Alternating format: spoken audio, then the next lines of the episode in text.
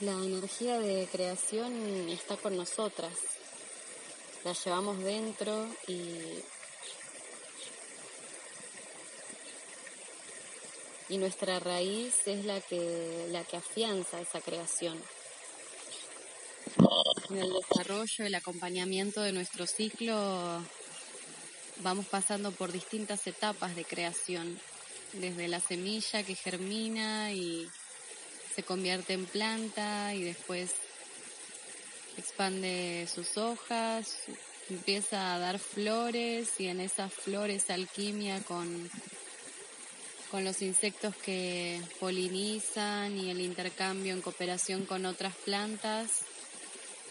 Decide dar su fruto y luego su fruto lo ofrenda a la tierra y ahí es donde van sus semillas otra vez a guardarse para para que en algún momento vuelva a germinar junto con el sustrato de la tierra.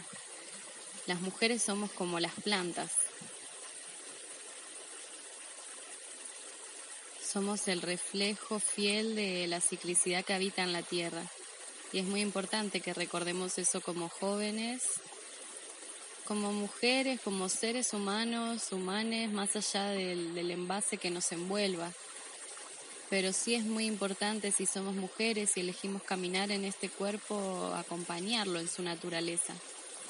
Caminar cada vez más cerquita de la tierra, de las plantas, de las aguas que corren por los ríos, de las fuerzas oceánicas que traen toda la memoria ancestral, sumergirnos en el bosque, subir a la montaña, contemplar un fuego, entender cómo esa leña que, en algún momento fue árbol se combustiona y se transforma en cenizas, toda la alquimia que ocurre ahí dentro.